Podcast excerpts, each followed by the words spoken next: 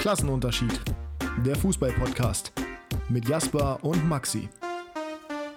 Gerade mit einem aus der Geschäftsstelle telefoniert. Hertha wollte den Oberring nicht aufmachen, weil sie dachten, es kommen nicht so viele und wollten stimmungstechnisch alles nach unten bekommen. Das ist in Berlin eigentlich auch nicht so schwierig. Es wird wohl doch aufgemacht. Jetzt rechnet man aber mit über 35.000 aus Hamburg. Stand jetzt kommt man mit der Dauerkarte nicht rein. Jeder muss sich ein Ticket kaufen oder per Code erwerben. Der Super-GAU. Und mit diesem Zitat von Stefan in Hertha BSC-Fans auf Facebook, einer Gruppe, seit der ich oder in der ich seit 24 Jahren Mitglied bin, herzlich willkommen zur nächsten Episode Klassenunterschied. Heute Bundesliga Ende, zweite Bundesliga Ende. Unser Name ist endlich wieder Programm. Werder Bremen, wenn, keine Ahnung, was du gesagt hast, ich habe dich nicht gehört. Werder Bremen ist aufgestiegen und Jasper ist, wie ihr gehört habt, auch da. Hallo. Guten Tag. Na, alles gut? Ja, der Werderaner Aufsteiger hier. Wir sind, wie gesagt, habe ich gerade schon angeteasert quasi, auch wenn das jedem bewusst ist. Wir sind wieder Klassenunterschied. Ein Bundesligist und ein Zweitligist. Herzlichen Glückwunsch. Wie geht's? Du warst gestern da. Mir geht's wieder, also meiner Stimme geht's wieder besser. Die war gestern zwischenzeitlich abgemeldet, so zwischen 17 Uhr und 18.30 Uhr oder 19 Uhr. Jetzt geht's wieder, aber war ein sehr, sehr schöner Tag, kann man nicht anders sagen.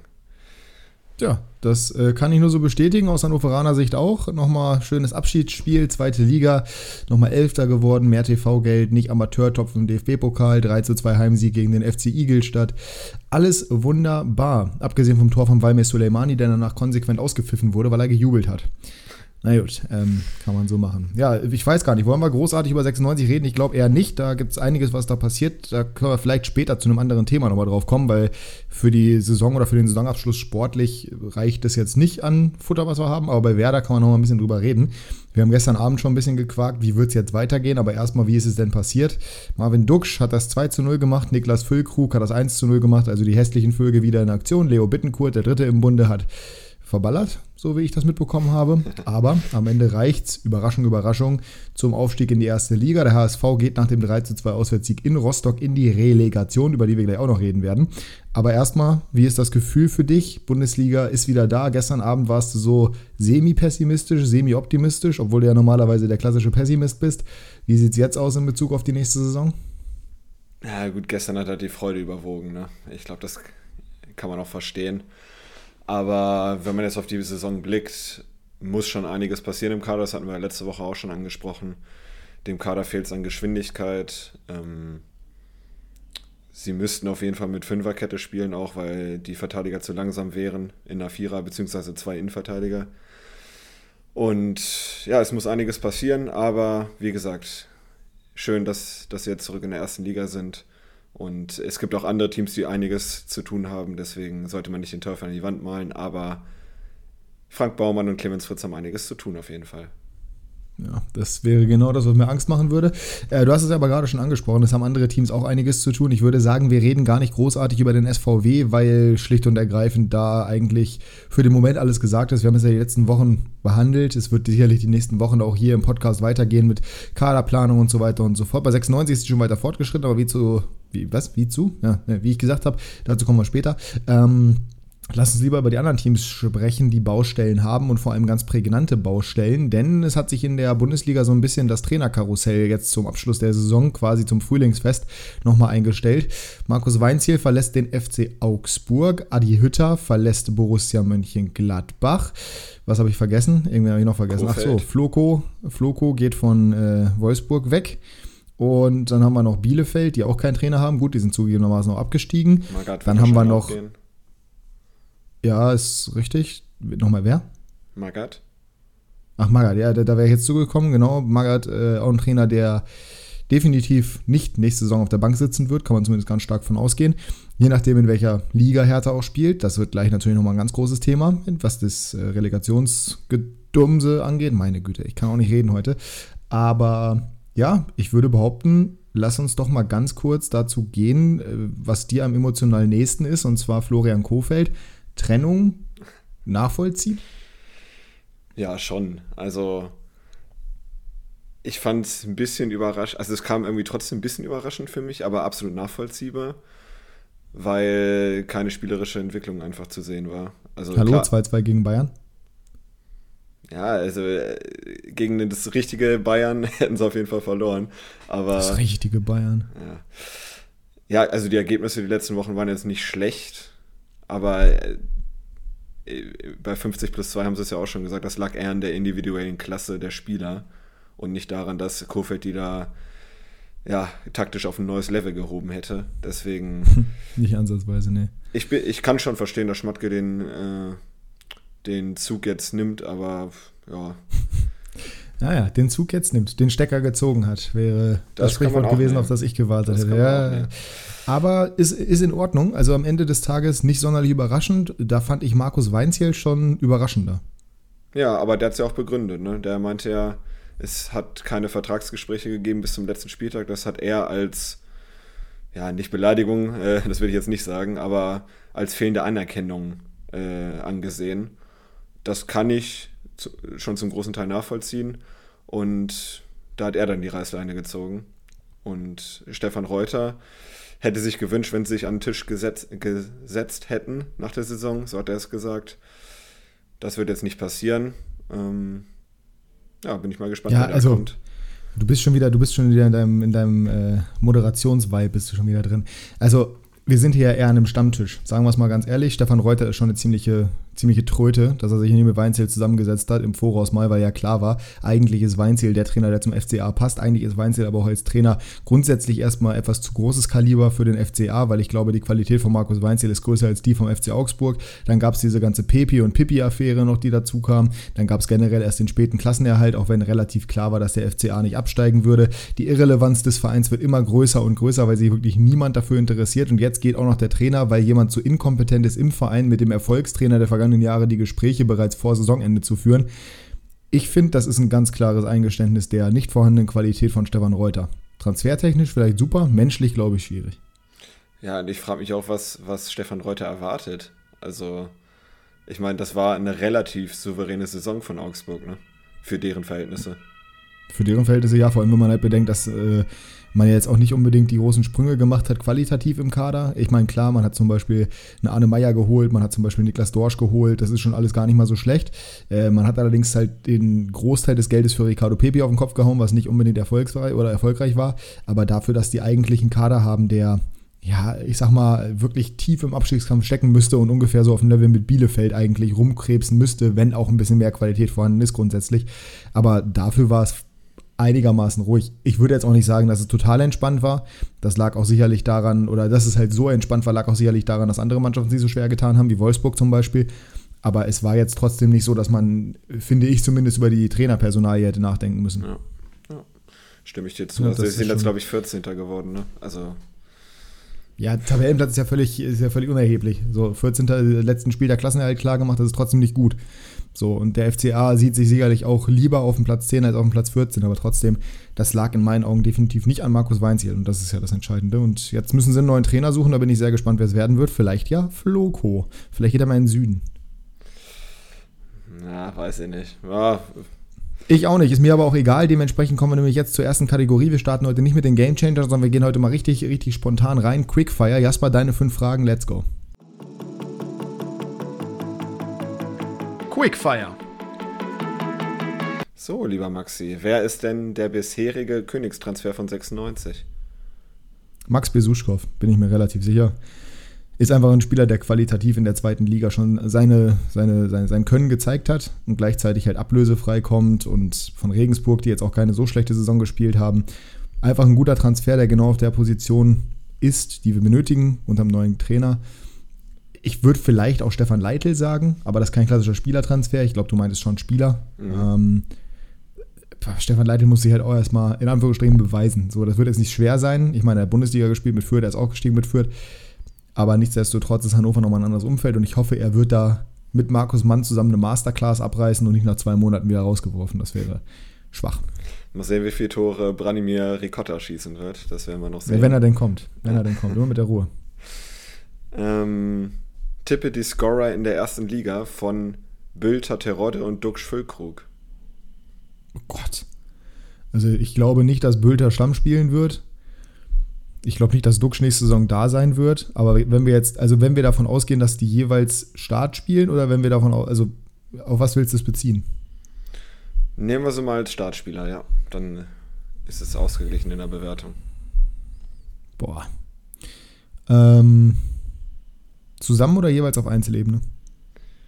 Machen wir zusammen.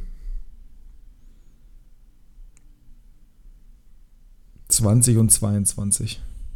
Oh, das wäre schon sehr stark. Naja, es sind fünf Tore und fünf Vorlagen pro Spieler. Finde ich jetzt nicht so überragend, ehrlich gesagt, aber gut. Oh. Ähm, also würde ich unterschreiben für meine beiden. Ähm, ja, bei dir waren die 20 vorgesehen. Achso. Wer sind die drei Top-Spieler in der nächstjährigen Zweitliga-Kickbase-App? Boah, Gute Frage, aber schöne, schöne Überleitung. Ja, wir werden äh, unter anderem überlege ich zumindest gerade auch, wie wir es irgendwie gestalten können, dass ihr gegebenenfalls mit uns zusammen nächste Saison Kickbase spielen könnt. Es ist logischerweise nicht möglich, dass das mit jedem geht, aber vielleicht werden wir irgendwie ein Gewinnspiel in Anführungsstrichen machen oder irgendwie sowas. Äh, eine Ausschreibung, Ausschreibungsverfahren. Ihr könnt euch bewerben, mit uns Kickbase zu spielen. Vielleicht ist das ein ganz witziger Weg.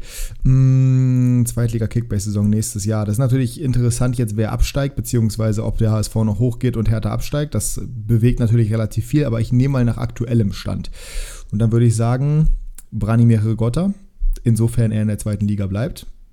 Ob bei 96 oder vielleicht irgendwo anders, äh, wäre, glaube ich, ein sehr guter Spieler. Ich kann mir auch vorstellen, dass er in der Bundesliga bleibt, aber angenommen, er geht in die zweite Liga, dann äh, Branimir Rigotta zum einen.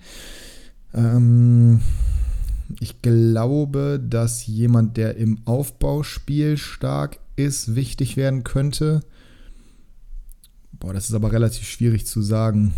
Es ist halt so, es ist halt auch so schwierig zu sagen, welche Top-Spieler aus dieser Saison, nächste Saison überhaupt noch da sein werden. Ne? Also welche mhm. wechseln gegebenenfalls noch den Verein etc. etc. Mm, ich würde mal sagen, das ist wirklich, das ist wirklich verflucht schwierig. Also ich bleibe auf jeden Fall schon mal bei Regotta. Dann nehmen wir dazu Khaled Narei, glaube ich, wird stark sein. Von Düsseldorf, mhm. weil ich Düsseldorf auch dieses Jahr wieder viel zutraue, nachdem ich es ja letztes Jahr auch gemacht habe und es gar nicht funktioniert hat. Und jetzt muss ich noch irgendeine Mannschaft finden, die auch wieder oben mitspielen wird und die gute Offensivspieler hat, beziehungsweise Spieler, die sehr viel nach vorne machen, weil das bringt ja die Punkte. Deswegen sage ich einfach mal Leat Paccarada. Okay. Also ein Mittelfeldspieler, ein Stürmer und ein äh, Verteidiger. Das habe ich doch gut gemacht, finde ich. Das hast du gut gemacht. Ähm, kommen wir zur vierten Frage. Und zwar, gestern gab es ja in Bremen zum Beispiel ein Autokorso mit so einem großen, ja, was auch immer, Bus, Doppeldeckerbus. Findest du das geiler oder eine Rathausfeier? Also erstens muss ich auch mal dazu sagen, mir fällt gerade auf, dass immer die Offensivspieler mehr Punkte machen als die Defensivspieler. Von daher war das völlig blödsinnig und ich habe deine Frage falsch beantwortet. Aber ist egal. Ja, Paccarada mm. schießt ja auch die Standards.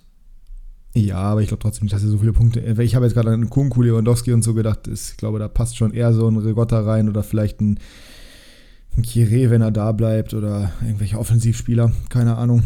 Bei Fürth, Bielefeld, ja, sowas wie Niani Serra vielleicht, keine Ahnung. Ähm, ich ich finde das mit dem äh, Doppeldeckerbus deutlich cooler. Ich weiß nicht, Rathausfeier ist so, pff, kann ich nicht so viel mit anfangen. Bei 96 gab es ja damals auch beim Aufstieg eine Rathausfeier quasi mit Bühne und sowas. Das war ganz cool, aber irgendwie das mit dem Doppeldeckerbus ist. Ja, andererseits, du stehst halt, ja, 50-50-Ding, aber ich würde ganz knapp den Bus sagen. Zumindest im ersten Moment ist ja Quickfire. Gut. Und äh, abschließend dein Lieblingswetter für den Stadionbesuch. Wir hatten das mal als Kategorie bei der Tierlist. Mhm. Ähm, was ist denn dein Lieblingswetter?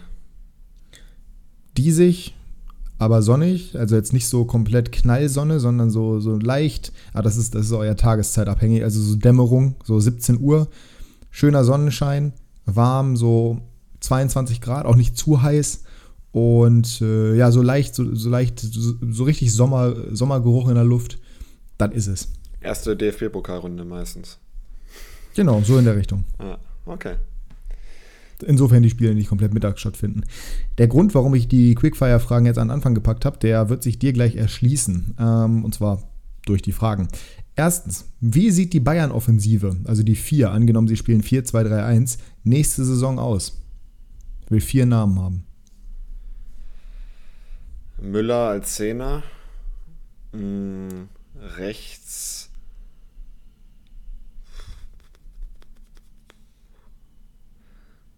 Gnabry, links Coman, vorne Patrick Schick.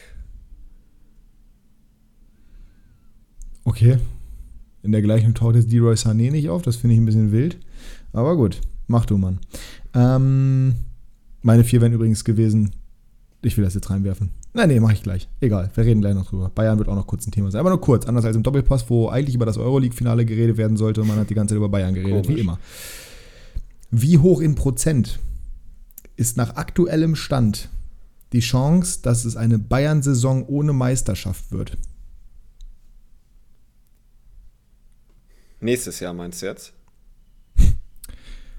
nee, dieses Jahr. Natürlich, nächste Saison. Ich habe ja Saison gesagt, Zehn. ja. 10 Prozent, oh, 10%. da traust du denen ja viel zu. Ich habe, wollte die, die, mein bester Kumpel, mit dem ich gestern im Stadion war, wollte die Wette mit mir machen. Ich habe gesagt, Bayern wird Meister, er kann alle 17 anderen Teams haben und ich werde das Ding trotzdem gewinnen. Wir haben die Wette abgeschlossen. Äh, wer soll gewinnen? Völlig unabhängig. Wer wird gewinnen? Nur wer soll gewinnen? HSV oder Hertha?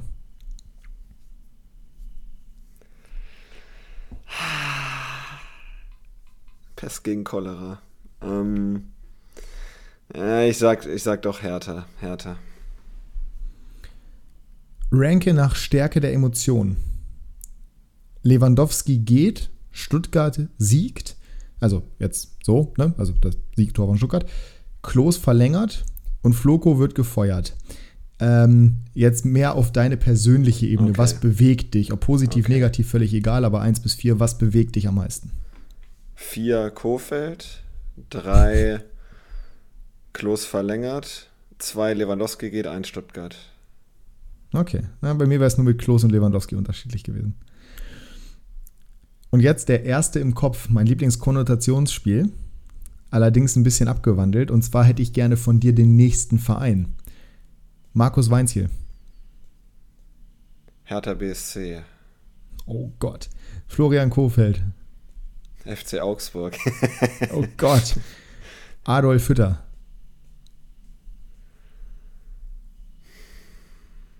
Boah.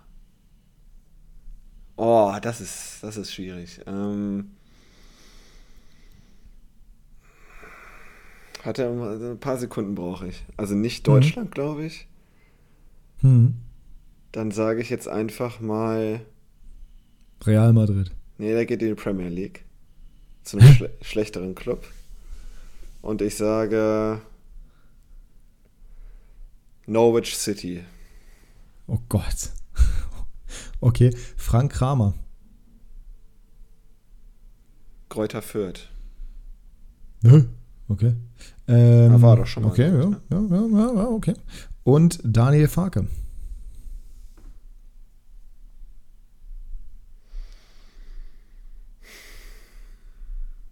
Watford. Watford. Aber okay, dann sind wir damit durch. Ähm, ich habe das natürlich extra so gelegt, die Fragen, weil. Damit wir jetzt auf Watford zu sprechen kommen. Genau, damit wir jetzt auf Watford zu sprechen kommen.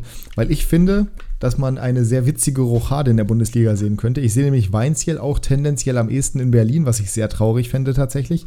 Ich sehe Kofeld, auch wenn dann in Augsburg oder tatsächlich im Ausland. Und ich sehe Hütter in Wolfsburg.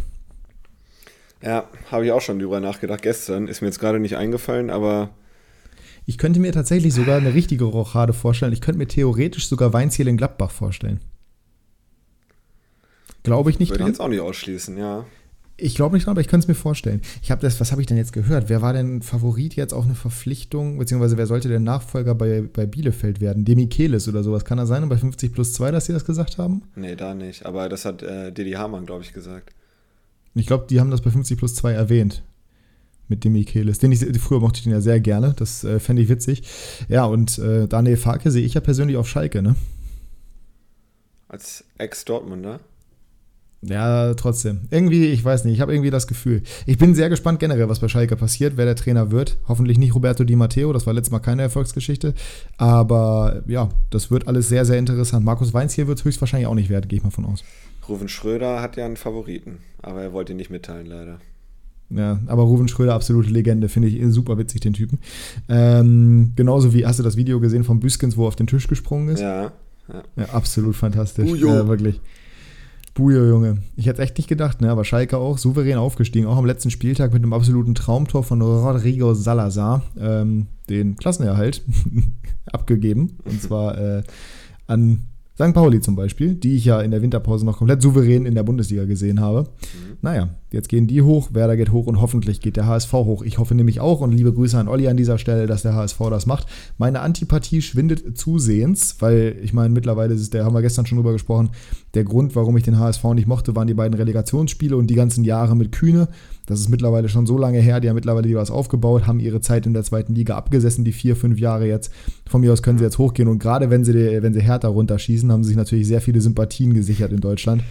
Von daher, ich bin sehr gespannt. Aber das ist mal wieder ähm, eine Relegation, die wir entspannter gucken können, haben wir gestern schon gesagt, ne? Genau, ist, äh, mir ist völlig egal, was da passiert, aber wir reden gleich noch über die Relegation und auch über die jeweiligen Situationen bei den Vereinen. Das wird, glaube ich, ganz interessant nochmal als Thema. Wir werden gleich auch noch kurz die Game Changer machen, aber ich möchte jetzt von dir erstmal an dieser Stelle wissen. Nee, komm, wir machen erst die Game Changer. Nee, wir, wir bleiben bei diesen Themen. Das, das ist, das ist, das ist völlig blödsinnig, was ich hier mache.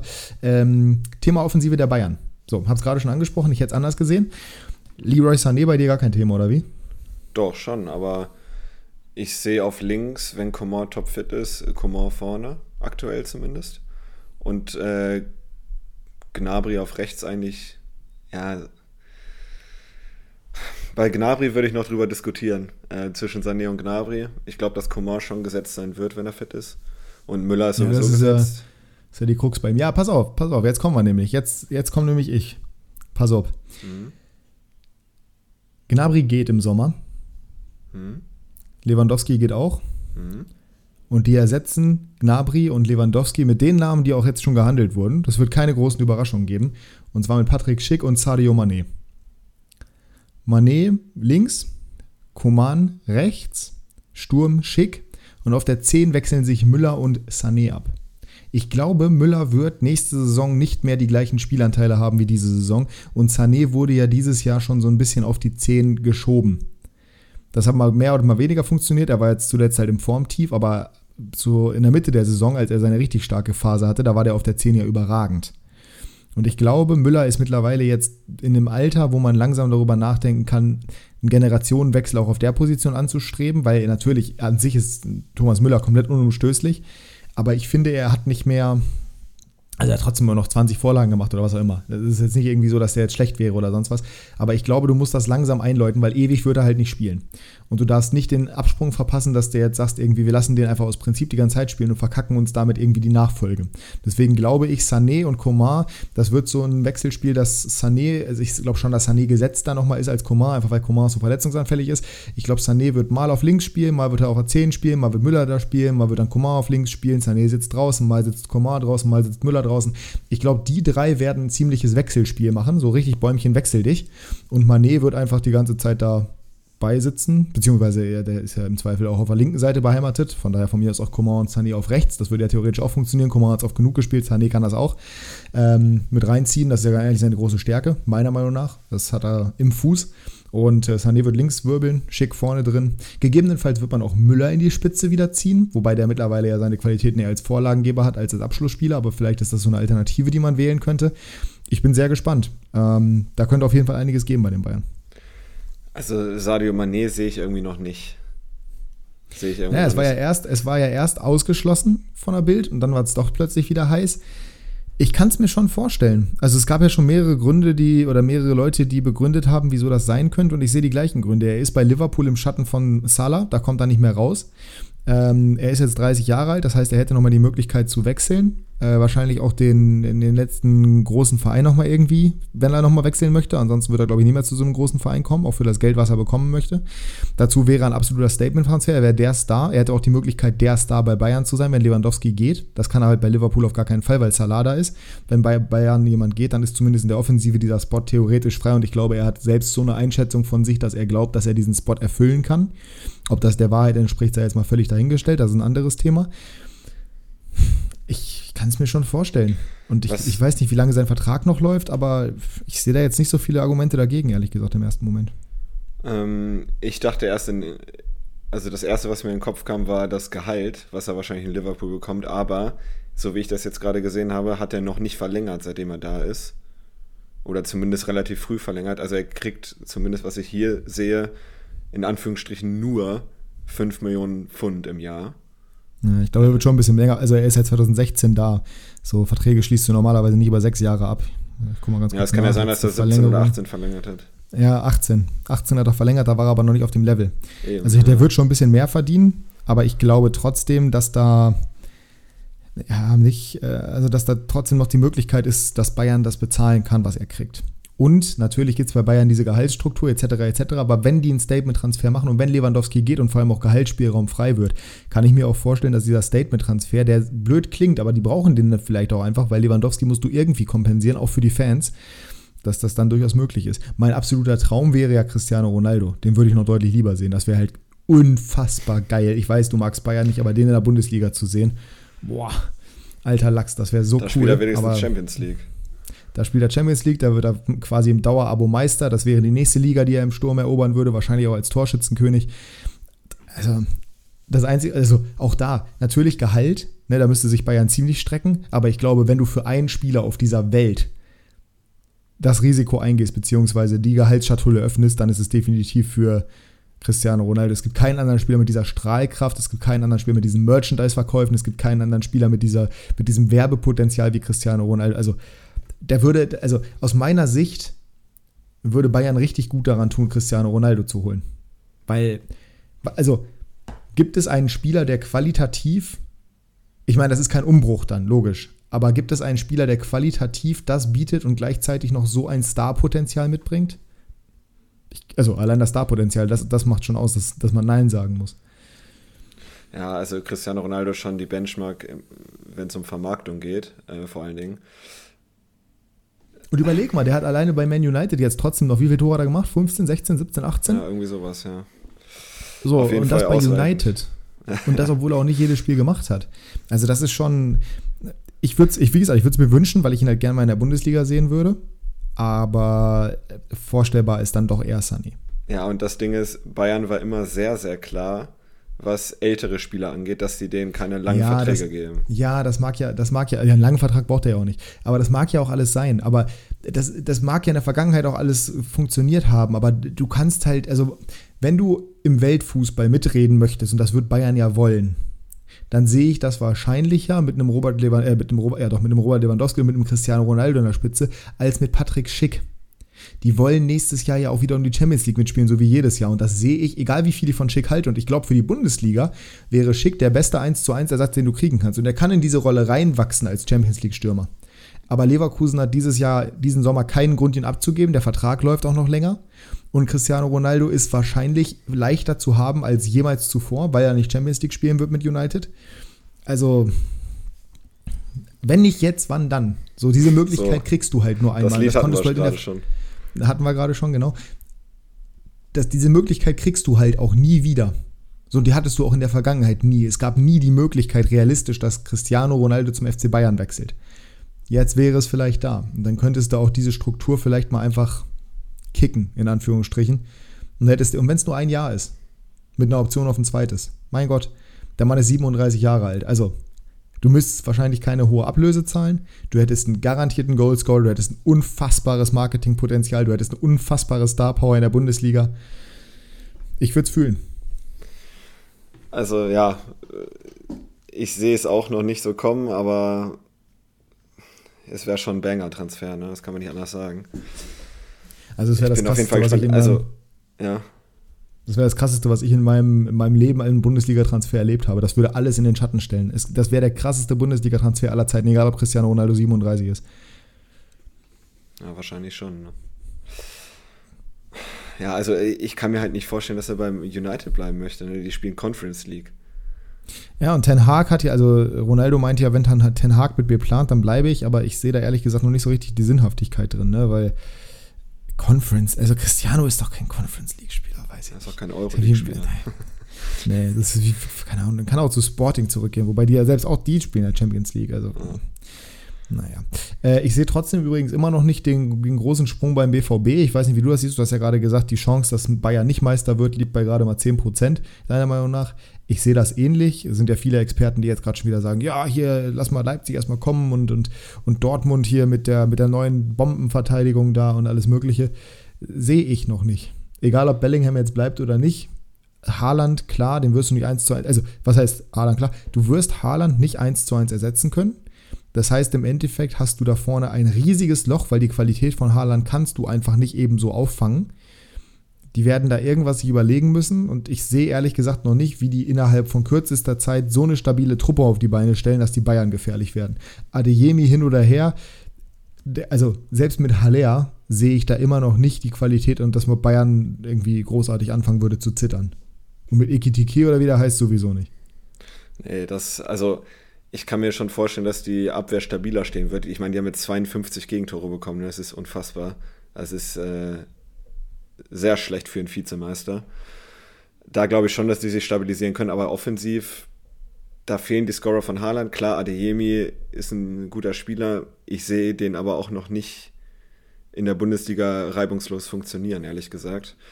Und ich sehe den da keine zehn Tore machen, ganz ehrlich. Ja. Also ich glaube, der wird ein erstes Jahr haben wie Malen. Kann sein, dass er uns komplett überzeugt, aber so ein Haaland ist ja ein Freak-Accident gewesen. Das passiert ja normalerweise nicht. Ja.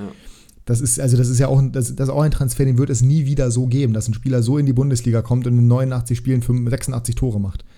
Das, das wird nicht passieren. So. Und das wird auch bei Adeyemi nicht so sein. Der ist ein talentierter Junge und ich gönne ihm alles, alles Positive, aber der wird ein bisschen Anlaufzeit brauchen, einfach in einer höherklassigen Liga. So, und ja. der ist 19, 20, also kleine Brötchen backen. So, und Malen ist jetzt auch nicht der prädestinierte Goalscorer. Wird schon schwierig. Und selbst bei der Defensive, erstens, Wer weiß, ob die beiden zusammen so gut funktionieren. Zweitens, das größere Problem in meinen Augen, neben der Innenverteidigung, ist immer noch die Außenverteidigung, weil Guerrero ist kein Defensivspieler. Und auf der anderen Seite, ja, Meunier ist gut, so, aber defensiv hat er auch seine Wacklerin gehabt. So Morey, keine Ahnung, ob der nach seiner Verletzung wieder so zurückkommt. Also, ich bin da noch ein bisschen skeptisch. Äh, der größte Favorit oder der, der Verein, der meiner Meinung nach, wenn er alle Leute halten kann, am ehesten richtig gefährlich werden könnte für die Bayern, ist meiner Meinung nach Leverkusen.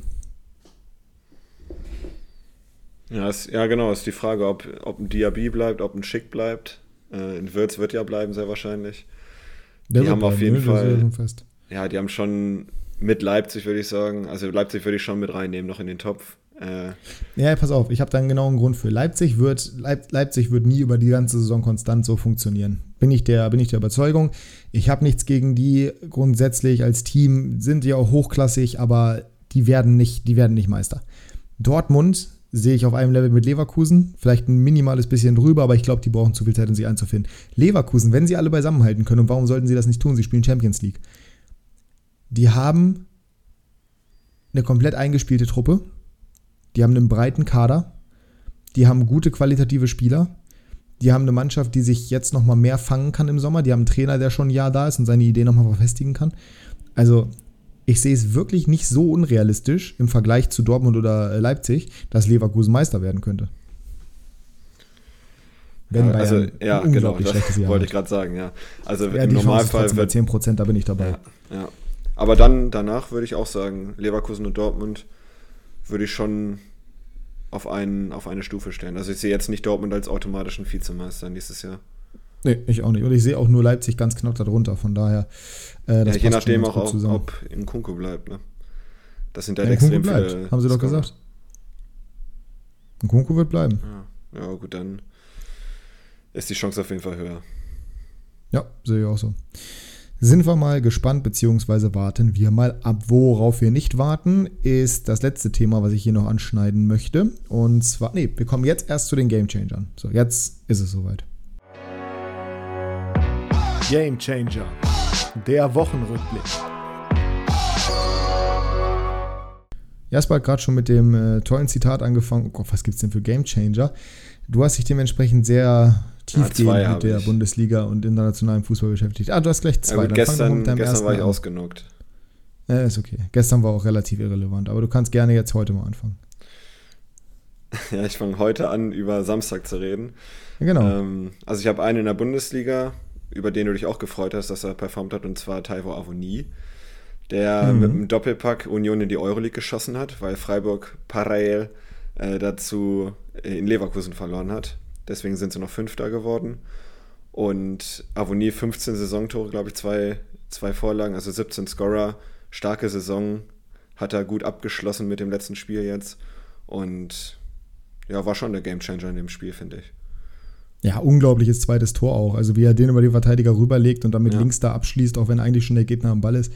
Das hat er wirklich äh, extrem stark gemacht, meiner Meinung nach. Also völlig verdienter Gamechanger würde ich tatsächlich auch so reinwerfen. Ähm, ja, Glückwunsch an Union. Das ist, es ist Wahnsinn, wie die sich etabliert haben in der Bundesliga. Ne? Und Äh, das zweites trotz Jahr in wichtiger Folge Abgänge. international. Ja. Ja. eben, eben. Mal kurz Kruse verloren, ja, ist doch scheißegal. Wir haben ja schließlich Sven Michel. Also, äh, kannst ja keinem erzählen. Und jetzt spielen die nachher Conference League, letztes Jahr Euroleague. Also Das ist schon, das ist schon echt Das ist beeindruckend. Wahnsinn. Ja. Definitiv. Ähm, Game Channel Nummer 2, Wataru Endo, würde ich mal reinwerfen. Nicht nur, weil er den entscheidenden Treffer gemacht hat für Stuttgart, sondern auch, weil er vorher so viele Chancen liegen lassen hat. Ähm, Marvin Schwebe hat ja in der ersten Halbzeit das Spiel seines Lebens gefühlt gemacht. Der VfB war drückend überlegen, hat auf dieses Tor gedrückt, hat dann selber noch den Ausgleich gefangen durch Toni Modest, was für mich gut war in Kickbase. Ähm, genauso wie der Doppelbock von Avonie, die mir im Endeffekt, ah, da kommen wir später zu, ist sehr oft mit diesen Spoilern verbunden heute. Ähm, ja, äh, hat ein tolles Spiel gemacht. Der Kämpfer auf dem Platz, der Leader auf dem Platz, einfach ein richtig guter Kapitän. Und am Ende des Tages auch in der 93. Minute eben mit diesem Kopfballtor zum 2 zu 1. Natürlich ist genau seine Stärke und ja, dementsprechend für mich einer der Gamechanger diese Woche gewesen. Ja, hatte ich auch im Hinterkopf. Äh, ich weiß, in der ersten Halbzeit hat er wirklich 200-prozentige sausen lassen. Mhm. Ne? Da dachte ich schon, oh, das rächt sich bestimmt. Und dann der Torwartfehler von Müller. Da hätte es sich fast gerecht. Ja, da wurde ich kurz ein bisschen fuchsig. Aber es hat sich ja noch alles geregelt. Ähm, Ich bin um den Tisch gelaufen. Ich stand in der Küche, habe mir einen Shake gemacht. Das, äh, der Laptop stand auf meinem Tresen, also meine, auf meiner Anreiche sozusagen. Und äh, dann fällt das Tor in Stuttgart und ich bin wirklich zwei Runden um den Tisch gelaufen vor Ekstase, weil ich es nicht glauben konnte. Ähm, mein zweiter Gamechanger dieses Wochenende, den hatten wir letzte Woche, glaube ich, auch schon. Der hat äh, Inter die Hoffnung auf den Scudetto erhalten, und zwar Lautaro Martinez. Mit dem Hat kein Doppelpack. Game gechanged, passt nicht rein. Was ist dein zweiter? Jared Bowen. Doppelpack gegen City. Meisterschaftskampf in England spannend gehalten. City muss am letzten Spieltag gewinnen. Allerdings muss man ganz ehrlich sagen, die spielen zu Hause gegen Aston Villa. Gerade zu Hause werden die sich das spannenden wahrscheinlich nicht mehr, nicht, nee, sehe ich auch nicht mehr. Aber mal gucken. Äh, Bowen auf jeden Fall 24., 45. mit einem Doppelpack. West Ham ja weiterhin mit der Chance auf die Euroleague. Sind jetzt aktuell zwei Punkte hinter Man United. Die sind aktuell auf dem Europa League Platz wieder vorgerückt. Möchte ich nur mal kurz angemerkt haben. Das heißt, aktuell sieht es nicht nach Conference League aus, außer die verlieren am letzten Spieltag noch. Und da spielen sie gegen, kann ich dir gleich sagen, Crystal Palace auswärts. Wäre eigentlich so ein klassisches Spiel, was die verlieren. Warten wir mal ab. Ähm, Bauen ja generell eine unglaubliche Saison gespielt. Leider Gottes hat es nicht gereicht für den Finaleinzug in der Europa League, aber das ist gut für Frankfurt, weil für die hat es gereicht. Dazu kommen wir auch im Laufe dieses Podcasts noch. Und hat da seine Saisontore, kann ich dir gleich sagen, 11 und 12 gemacht, was auch sehr, sehr stark ist. Und ja, entsprechend für mich ein Gamechanger gewesen, auch wenn es am Ende nicht ganz gereicht hat. Mares hat den Elfmeter zum 3 zu 2 für City kurz vor Schluss vergeben, aber trotzdem immer einen Punkt geholt. Und das erwartest du gegen City normalerweise nicht. Dementsprechend hat er das Game gechanged. Sind wir durch, ne? Nee, ich habe noch zwei. Na gut. Theo Hernandez, auch nicht Game gechanged, so gesehen, aber Ja, fast ist den okay. Meisterschaftskampf. Naja, der hat den Meister, das ist halt was anderes, weil er nicht Platz 2 gesichert hat und die Chance aufrechterhalten hat, sondern halt mit seinem Tor maßgeblich dazu beigetragen hat, dass Milan mit einer sehr komfortablen Situation äh, in den letzten Spieltag geht, weil selbst, ah nee, ein Unentschieden würde tatsächlich nicht reichen. Sie müssen gewinnen, wenn Inter gewinnt, aber äh, nichtsdestotrotz war dieses Tor von ihm super wichtig. Und wie gesagt, die stehen halt auf Platz 1. Das ist noch ein bisschen was anderes als bei Lautaro. Nichtsdestotrotz will ich gar nicht zu lange drüber reden. Ich wollte es äh, auch nur erwähnen, weil es halt Milan ist und weil das weiterhin sehr spannend ist. Ähm, Und dann haben wir noch einen in der Bundesliga. Wer könnte das sein? Ich, ich sag mal so, das wird gleich eine perfekte Überleitung.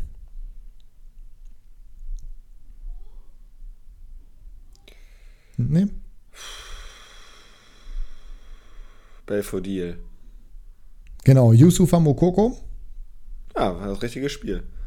Ja, 2 zu 1 gemacht für den BVB gegen Hertha BSC. Damit Stuttgart die Möglichkeit gelassen, in der Bundesliga zu bleiben, die sie dann in der 92. Minute genutzt haben.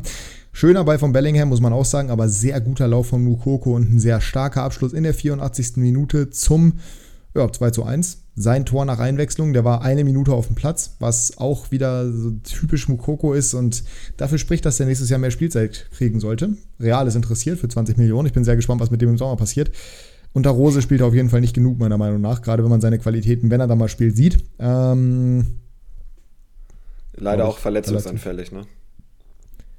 ja, mein Gott, der ist 17 und spielt im Herrenbereich. Also, dass du da vielleicht mal noch nicht ganz ausgereift bist, äh, ist, glaube ich, nachvollziehbar und ist, glaube ich, auch völlig in Ordnung.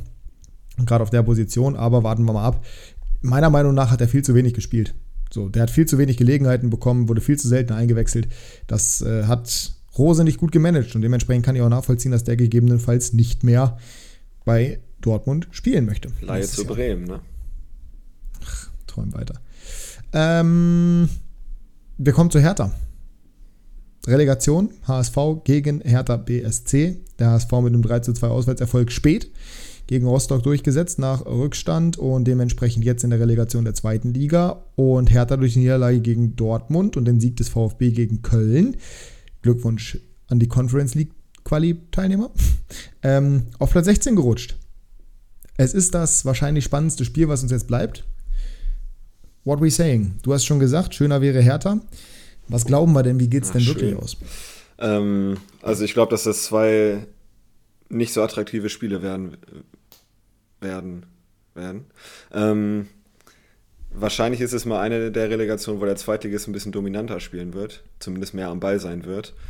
Mhm. Hertha wird wahrscheinlich versuchen, das Spiel zu zerstören, was sie ganz gut können in den letzten Wochen. Äh, muss man auch mal sagen, haben sich echt verbessert in der Hinsicht. Kämpferisch, leistungsmäßig, läuferisch.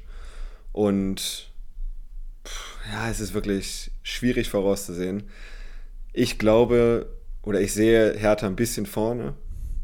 Ich glaube, die sind leicht favorisiert. Aber ich würde jetzt, also ich kann jetzt keine Prognose abgeben, wo ich sagen würde, okay, das kommt auf jeden Fall so. Aber wenn ich jetzt unterschreiben müsste, würde ich sagen, Hertha, kommt, äh, Hertha bleibt in der Liga. Gerade mit dem Zitat, das ich vor dieser Folge gegeben habe, mit der Situation, die sich anscheinend um das Olü rumbilden wird, also mit der realistischen Oli. Chance, dass Hamburg da mit 35.000 Leuten ins Stadion kommt. Ja, das Olü, das ist ein Witz gewesen. Ähm, das würde ich nie unterschreiben, dass der HSV nicht der Favorit ist, also dass Hertha leicht favorisiert ist, würde ich nicht so sehen. Hamburg hat jetzt die letzten Spiele extrem stabil gespielt, extrem gut gespielt ist auf einer Euphoriewelle, sind positiv in diese Relegation reingegangen oder gehen positiv in diese Relegation rein als Chance, nicht als Risiko. Hertha geht mit absolut gebrochener Moral in diese Relegation rein. Klar, kämpferisch haben sie sich stabilisiert, auch läuferisch, leistungstechnisch, aber spielerisch ist da gar nichts. So, und ich glaube, der HSV, der ja die ganze Zeit spielerisch ist, versucht hat, in jedem Spiel hinten raus zu kombinieren, etc., etc., die werden höhere Ballbesitzanteile haben, aber ich sehe auch die Qualität, die der HSV hat, ausreichend, um Hertha zumindest über zwei Spiele hinweg zu schlagen. Gerade wenn das zweite Spiel dann zu Hause in Hamburg ist, wenn ich das richtig verstanden habe. Ähm, ja, ich, ich bin der Meinung, dass du als Hertha BSC gerade eine richtig, richtig schwierige Situation hast und dass der HSV einfach auf so einer Welle der Euphorie schwimmt, das erste Mal auch über die Gelegenheit zu haben, es in eigenen Hand zu haben, aufzusteigen qualitativ, der Kader ist von Hertha natürlich besser. Aber ich sehe noch nicht, wie die diesen HSV jetzt stoppen wollen. Mir soll es im Endeffekt egal sein, wer es macht. So, wie gesagt, ich kann da sehr entspannt gucken.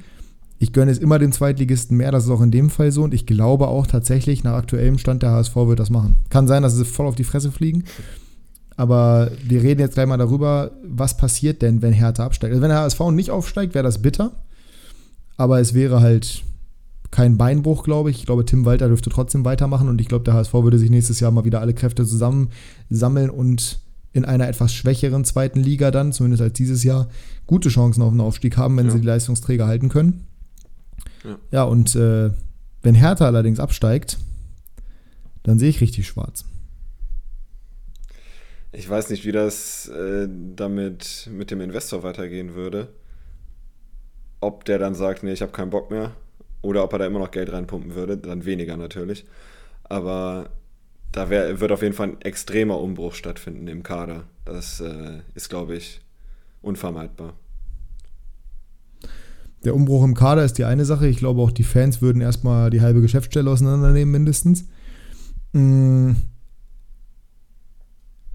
Ich habe auf Twitter gelesen von Olli, liebe Grüße mal wieder an der Stelle, dass das ja auch eine Chance sein kann. Siehe Bremen, siehe Schalke. Würdest du es auch als Chance wahrnehmen für Hertha? Das ist witzig, weil ich gerade die One Football Show geguckt habe, wo das das Thema war, ob ein Abstieg für einen Traditionsverein oder für einen Verein, der sich eher in der ersten Liga sieht, eine Chance sein kann, wie es für Stuttgart zum Beispiel war. Es ist, es ist schwer zu sagen, es ist ein schmaler Grad. Also es kann, diese, dieser Neuanfang kann wirklich was Positives bewirken, aber es ist halt keine Garantie. Und es kann auch komplett nach hinten losgehen. Und deswegen, ich würde es nicht darauf anlegen. Also.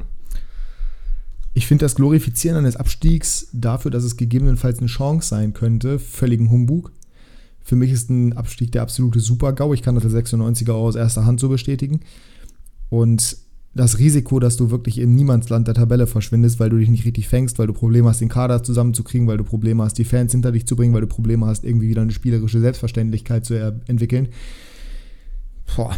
Also ich glaube, wenn Hertha absteigt, dann werden wir die so, so schnell nicht wiedersehen in der Bundesliga. Ist mein Bauchgefühl. Kann auch sein, dass sie sich komplett fangen und dass die innerhalb kürzester Zeit wieder oben sind, aber mehrere Begleitumstände, wie zum Beispiel auch der Investor, lassen mich da eher skeptisch sein.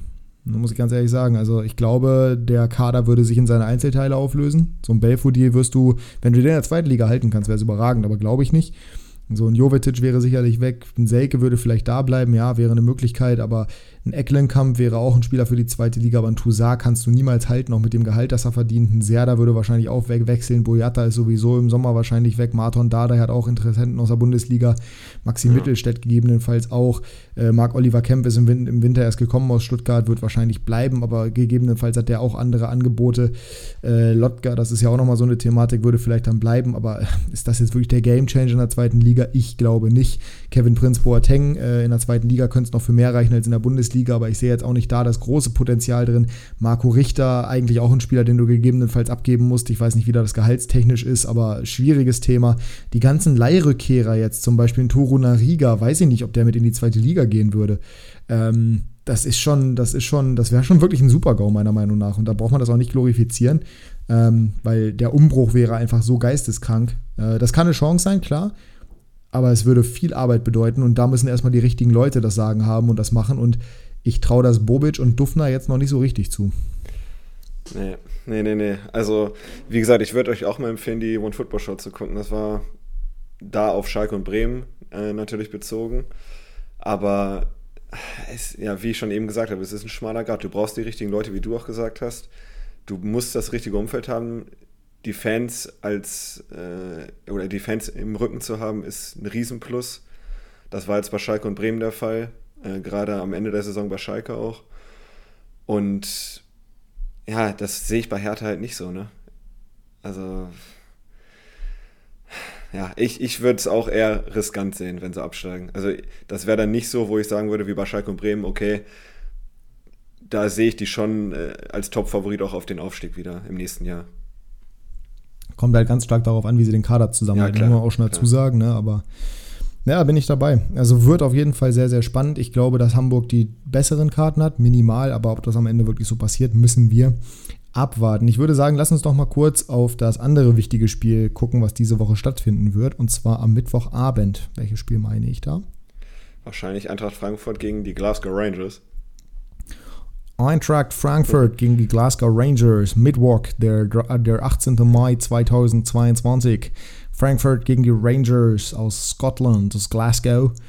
21 Uhr, ja, Bettgehzeit für mich. Ähm, ja. Quote auf Unentschieden ist 3,3, Rangers 3,1, Frankfurt 2,3. Würdest du da mitgehen? Ja, ich sehe Frankfurt leicht in der Favoritenrolle, ja. Aber ja, doch, ja. Würde ich, ja, würde ich schon mitgehen. Ja. Also ich finde, dass die Rangers mir immer noch, also es ist eigentlich es ist eigentlich total dumm, dass man das noch macht, aber ich habe das Gefühl, die Rangers werden immer noch unterschätzt. Ja, das glaube ich auch. Ja.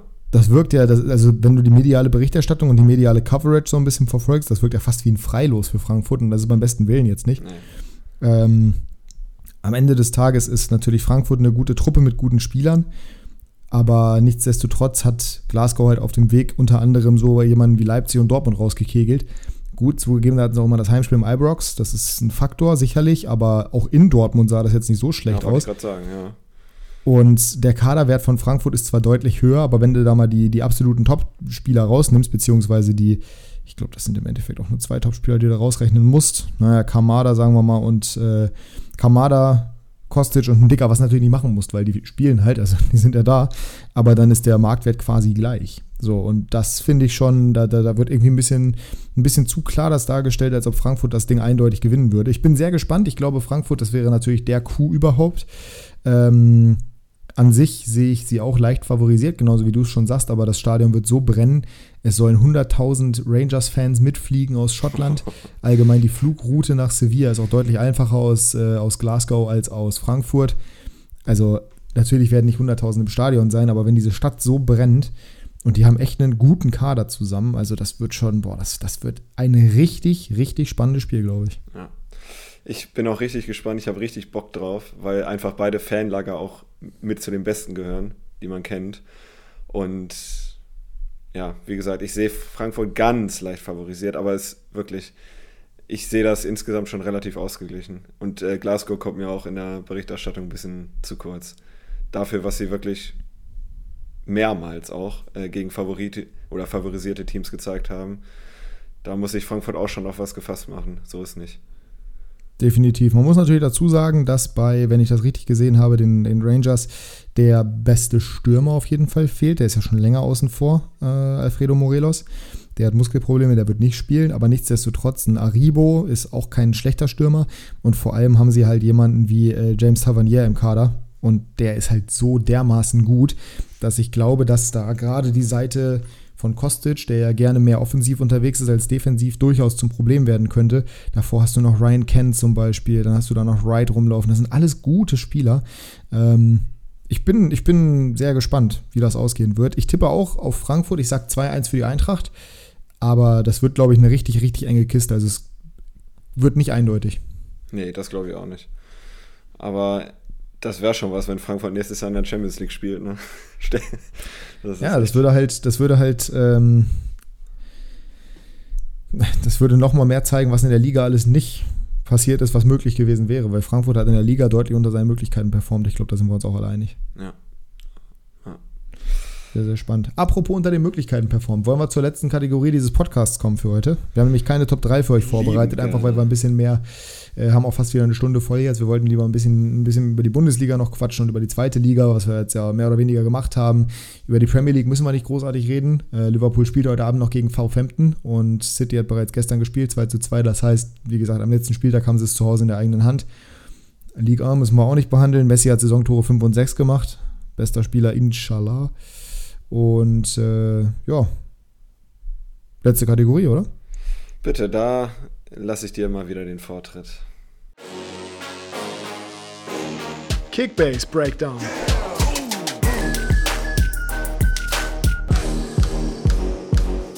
Die Saison ist vorbei, meine erste Kickbase-Saison. Ich bin sehr zufrieden, wie der letzte Spieltag gelaufen ist. Es hätte kaum besser passieren können. Ich war zwischenzeitlich völlig gebrochen von Kickbase, aber das Ganze hat sich dann zum Glück noch gewandelt für mich. Äh, ich bin mit einem kurzen oder mit einem kleinen Vorsprung, ich glaube 70 Punkte oder sowas in den letzten Spieltag gegangen gegen Ben. Und äh, Leo war sowieso schon komplett weit weg. Ich bin reingegangen mit Trapp, Simakan, Upamecano, Schlotterbeck, Guerrero, Hernandez, Nkunku, Höfler, Arnold, Avoni und Modest. Und muss ganz ehrlich sagen, ich bin unglaublich froh, dass das Ganze so ausgegangen ist, wie es ausgegangen ist. Die Eintracht bekanntermaßen mit einem 2 zu 2, Trappau mit 76 Punkten ist solide. Radetzky ist ausgefallen bzw. hat nicht gespielt. Lunev stand im Kader ähm, bzw. im Kasten, einfach weil letzter Spieltag, so wie man das halt gewohnt ist. Bitter, auch für Jasper, weil der hätte gerne meinen Ersatzkeeper gehabt, weil ich hatte zwei, eben Trapp und Radetzky, eben genau, weil ich mir ja schon gedacht habe, dass sowas passieren könnte.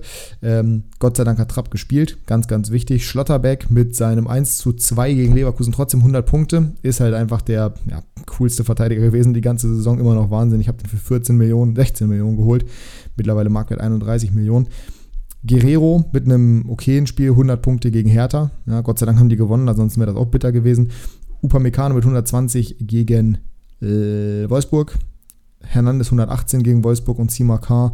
Dadurch, dass sie später noch den Ausgleich gemacht haben, mit 101 Punkt gegen Arminia Bielefeld. Soboschlei habe ich natürlich mal wieder auf der Bank gelassen, war aber auch okay in dem Fall. Simakar 101 Punkte, er 89 Punkte. Ein Kunku 114, auch ohne Torbeteiligung gut. Sané war mir klar, dass er nicht spielt, hat auch 36 Punkte nach Einwechslung gemacht, saß aber mir auf der Bank, weil ich eben Hernandez und Upa drin hatte. Von daher entspannt. Höfler 62 Punkte. Oh, ich sag mal, geht besser, aber ist okay. Arnold, der 87 Punkte gegen Bayern gemacht hat, ist völlig in Ordnung. Und dann meine beiden Glücksbringer. ohne Toni Modests Tor gegen den FC Köln, äh, ja, wahrscheinlich gegen FC Köln, gegen VfB Stuttgart, wäre das wahrscheinlich nichts geworden, aber er hat seine 92 Punkte. Schon an Müller geschickt. Naja, genau. Äh, hat seine 92 Punkte trotzdem gemacht und natürlich vor allem Matchwinner Taivo Avoni, 250 Punkte mit zwei Toren beim Heimerfolg gegen den VfL Bochum.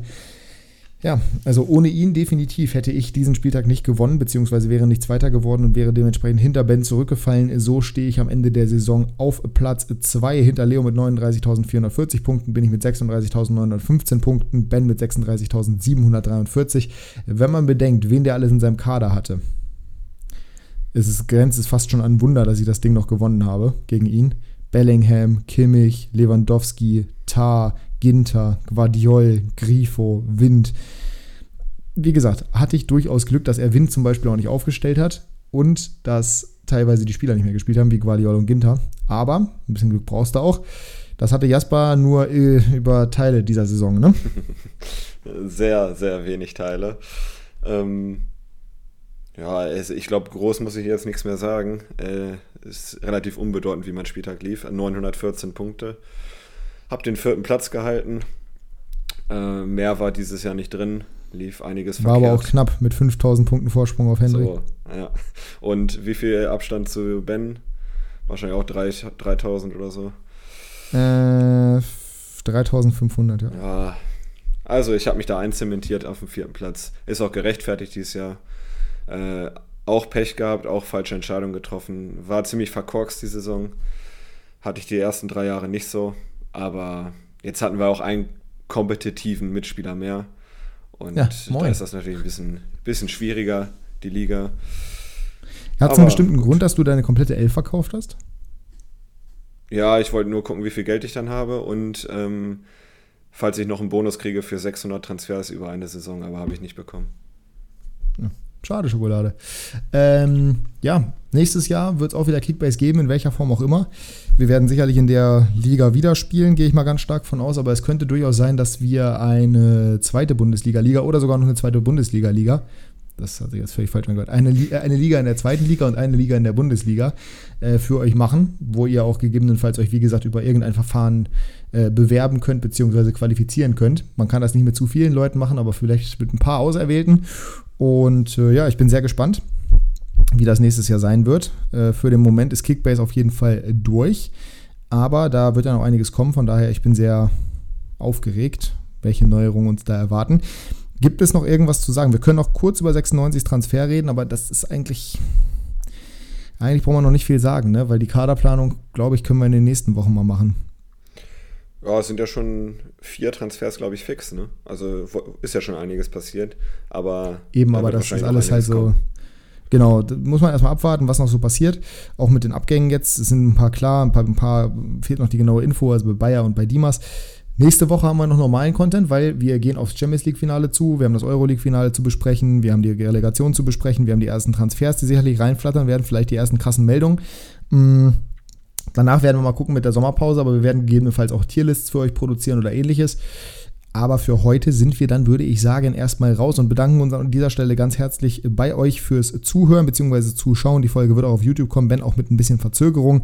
Das werde ich heute nicht mehr schaffen, weil die brauchen immer Ewigkeiten, bis YouTube die im Algorithmus dann kontrolliert hat. Schlicht, weil die Folgen immer eine Stunde lang sind und ja, YouTube braucht einfach, bis sie ein stundenlanges Video bearbeitet haben. Aber nichtsdestotrotz soll es das gewesen sein. Bundesliga-Saison vorbei. Klassenunterschied weiterhin lebendig mit Folge 89. Völlig vital. Völlig vital und äh, auf viele weitere. Ich bin sehr gespannt, wie lange wir das hier noch durchziehen werden. ich laufe auf dem Zahnfleisch, ja. Ähm, ja, Sommerpause und dann ist alles wieder gut. Ja. Soll ich die Schlussworte einläuten? Ja, ja, machen wir. Ach, und bei Fußball fangen Männer auf einmal an zu heulen, oder? Und mit diesem Zitat von einer jungen Dame neben mir gestern beim Bremen gucken, äh, nach Abpfiff, äh, entlasse ich euch in die Woche. Der neben mir hat auf einmal Nasenbluten bekommen, hat angefangen zu heulen wie ein kleines Kind, ein gestandener Mann. Äh, das sagt alles aus über die Emotionen, die Fußball mit sich trägt. Und ich war nicht groß anders, habe nicht geheult, aber es war sehr emotional. Nasenbluten habe ich auch bekommen. In der, ähm, ja, mit diesem Zitat lasse ich euch die Woche leben und äh, wir sehen uns nächste Woche wieder. Tschüss. In dem Sinne, Tschüsseldorf.